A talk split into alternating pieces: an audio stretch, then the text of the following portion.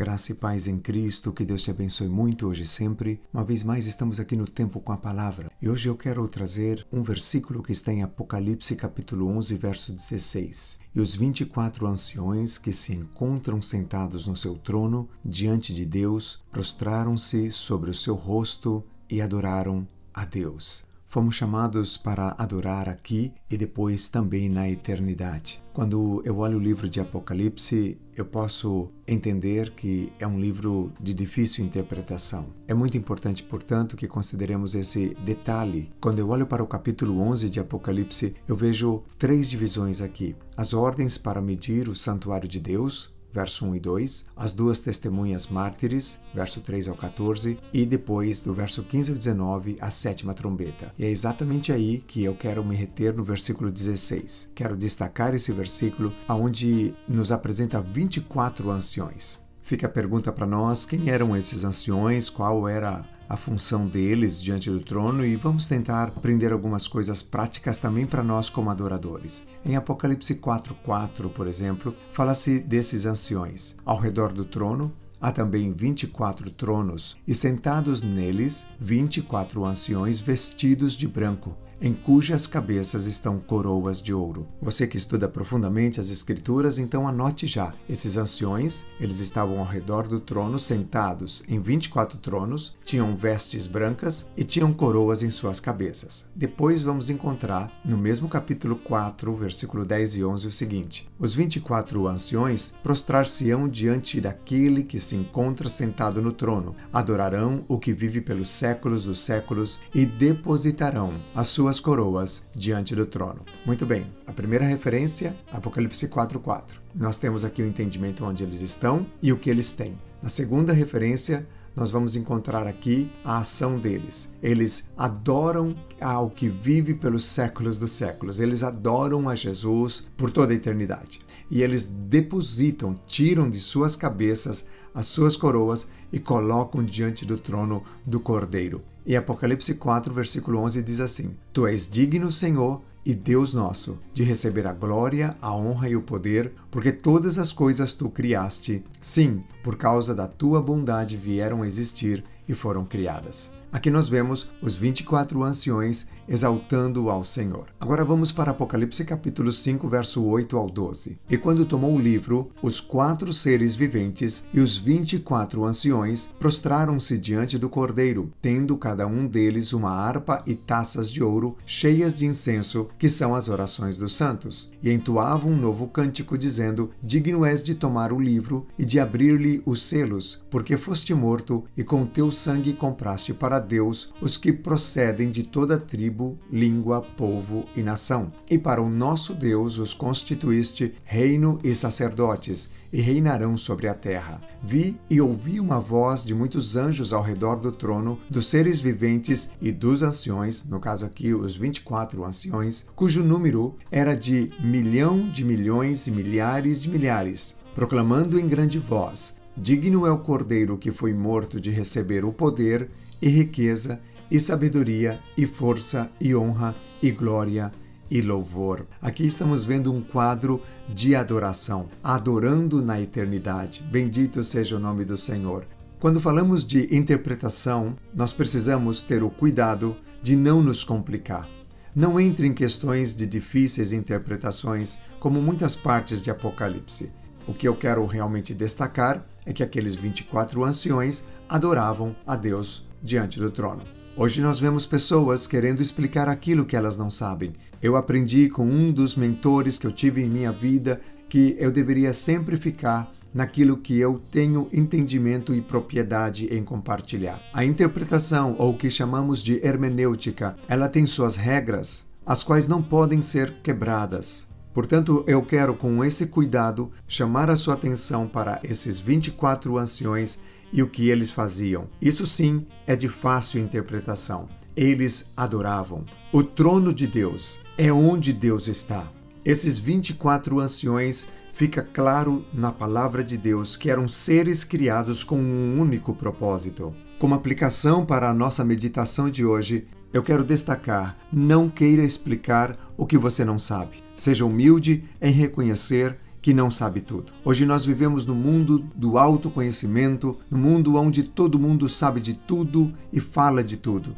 Falta-se humildade para reconhecer que nós sabemos algo ou sabemos um pouco e outras pessoas têm outros conhecimentos os quais nós precisamos aprender com elas. Somos bastante inteligentes, porém pouco sábios. E falando-se de sabedoria, Tiago escreveu no capítulo 1, versos 5 e 6: Se, porém, algum de vós necessita de sabedoria, peça-a a Deus, que a todos dá liberalmente e nada lhes impropera, e ser-lhes-á concedida. Peça-a, porém, com fé em nada duvidando, pois o que duvida é semelhante à onda do mar, impelida e agitada pelo vento. Deus nos convida a pedir sabedoria. A tolice do ser humano está em entrar aonde ele não pode dominar o assunto. Existem casamentos quebrados porque não têm a humildade de pedir um conselho. Existem conflitos familiares onde a pessoa acha que pode resolver sozinho. Assim como vivemos no mundo onde as pessoas se automedicam, pensando eu tenho uma dor, vou lá, tomo um remédio. Da mesma forma, na questão espiritual, na questão emocional e, tá, e até mesmo na questão física, o ser humano faz a mesma coisa, ignorando que haverá muitas consequências negativas. Peça sabedoria a Deus, peça sabedoria que vem do alto. Tiago capítulo 3, versículo 13 a seguir diz assim: Quem entre vós é sábio e inteligente, mostre em mansidão de sabedoria, mediante condigno proceder as suas obras. Hoje, muitas pessoas querem impor aquilo que conhecem de uma forma agressiva, mas a Bíblia está dizendo: mostre em mansidão. As pessoas que realmente sabem, elas não estão procurando provar nada para ninguém. Tiago 13,14 diz: Se pelo contrário tendes em vosso coração inveja amargurada e sentimento faccioso, nem vos glorieis disso nem mintais contra a verdade. Aqui estamos falando então de pessoas que querem impor aquilo que sabem, que sempre estão contradizendo o que os outros falam, não há mansidão de sabedoria nelas. E aí o versículo 14 diz que isso é o reflexo visível de um coração com inveja e amargura, e um sentimento faccioso, um sentimento de divisão. E isso não é motivo algum de glória. Só que em muitas situações assim, a pessoa fica mentindo contra a verdade, ou seja, ela constrói uma sabedoria humana, ela constrói um entendimento dela mesma, ela traz definições sobre o saber, mas a Bíblia está dizendo em Tiago 3, verso 15: esta não é a sabedoria que desce lá do alto, antes é terrena, animal e demoníaca. Versículo 16 diz: Pois onde há inveja e sentimento faccioso, aí há confusão e toda espécie de coisas ruins. A sabedoria, porém, lá do alto é, primeiramente pura, depois pacífica, indulgente, tratável, plena de misericórdia e de bons frutos, imparcial, sem fingimento. Ora, é em paz que se semeia o fruto da justiça para os que promovem a paz. Falando sobre as questões das interpretações e do conhecimento humano, eu quero ressaltar essas duas referências de Tiago e que o Senhor nos ajude a que nós possamos buscar esta sabedoria que vem do alto e não a que vem da terra, que Tiago descreveu que é bem terrível.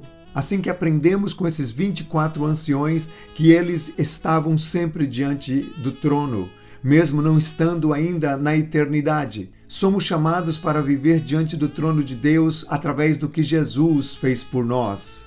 É isso que eu aprendo hoje com esses 24 anciões. Hebreus capítulo 10, verso 19 a seguir diz: Tendo, pois, irmãos, intrepidez para entrar no Santo dos Santos, pelo sangue de Jesus, pelo novo e vivo caminho que ele nos consagrou pelo véu, isto é, pela sua carne, e tendo grande sacerdote sobre a casa de Deus, aproximemo-nos com sincero coração, em plena certeza de fé, tendo o coração purificado da má consciência e lavado o corpo com água pura. Guardemos firme a confissão da esperança, sem vacilar pois quem fez a promessa é fiel. Consideremos-nos também uns aos outros para nos estimularmos ao amor e às boas obras. Não deixemos de congregar, como é costume de alguns. Antes, façamos admoestações e tanto mais quanto vedes que o dia se aproxima. entre com intrepidez no Santo dos Santos, diante do trono de Deus, ainda aqui nessa vida, com humildade, com quebrantamento, reconhecendo que foi pelo sangue de Jesus que o trono de Deus, aonde estão os 24 anciões, lá nos céus, lá na presença do Senhor, este mesmo trono agora, ele dá acesso a você, ele dá acesso a mim, seres finitos, seres mortais, porém lavados no sangue de Jesus. O que eu entendo pela palavra é que enquanto os 24 anciões estão lá no trono adorando ao Senhor através de Cristo, eu também posso estar. Você também pode estar um novo e vivo caminho se abriu, se nos consagrou pelo véu, ou seja, pela carne de Cristo na cruz, pelo seu sacrifício vicário. Portanto, aproxime-se com sincero coração, com o coração purificado da má consciência, e guarde firme essa confissão considerando também uns aos outros, quando nós estamos diante do trono adorando ao Senhor, a consideração, o amor fraternal, o estimular ao amor e às boas obras serão realidades em nossas vidas. E como adoradores diante do trono, nós não deixaremos de congregar. Isso quer dizer que eu estarei também com outros adoradores no dia em que o povo de Deus se reúne, se congrega, seja o domingo ou outro dia. Ali quero estar adorando a Deus. Os 24 anciões fazem isso e nós também podemos fazer. Olha que privilégio pelo mérito de Cristo. E eles lá diante do trono, eles se prostram e eles adoram. E assim como os anciões, nós também fomos criados para nos prostrar e para adorar a Deus. Eu gosto muito do catecismo de Westminster, lá na Catedral de Londres, no século 17, quando teólogos ingleses e escoceses formularam aquele catecismo, a primeira pergunta: qual é o fim principal do homem? E a resposta é: o fim principal do homem é glorificar a Deus e alegrar-se na sua presença para sempre. O fim principal do homem é a adoração. E eu quero concluir com mais uma observação daqueles anciões. Eles depositavam as suas coroas diante do trono. O que representa uma coroa para você? Para mim, uma coroa representa honra, posição, conquistas e tudo isso devemos levar aos pés de Cristo sempre, cada dia. Se há algo bom em mim que você pode ver, tenha certeza que é de Cristo e toda glória deve ser dada a Ele. Se você vê algo em mim que é ruim, é de mim mesmo. Me perdoe e me ajude a melhorar. Se fomos chamados para adorar todo o tempo a Deus, aqui e depois na eternidade, entendo então que a nossa vida é para ser totalmente dele e para Ele. Deposite a tua coroa hoje diante do Senhor. Prostre-se e adore a Ele. Esteja diante do trono sempre. E é o meu desejo e oração que o Senhor abençoe grandemente a sua vida. Ore comigo nesse momento. Todo-Poderoso Deus, diante de questões de difícil interpretação na Bíblia e na vida, ajuda-me a ter humildade de reconhecer as minhas limitações de entendimento e aprender contigo e com os demais. Senhor, dá-me sabedoria, a sabedoria que vem do alto, como disse Tiago. Peço, por favor, que eu possa estar sempre diante de seu trono pelos méritos de Cristo e prostrado, adorá-lo aqui nessa vida, todo o tempo e depois por toda a eternidade. Soberano, tiro minha coroa de honra, conquistas e tudo o que as pessoas vê de bom em mim e coloco a seus pés reconhecendo que toda boa dádiva vem de ti. Ajuda-me a melhorar e mudar nas coisas que ainda preciso crescer. Toda glória e honra seja para o Senhor. Em nome de Jesus. Amém. Eu desejo que essa palavra tenha abençoado seu coração. Compartilhe com outros. E até o nosso próximo tempo com a palavra.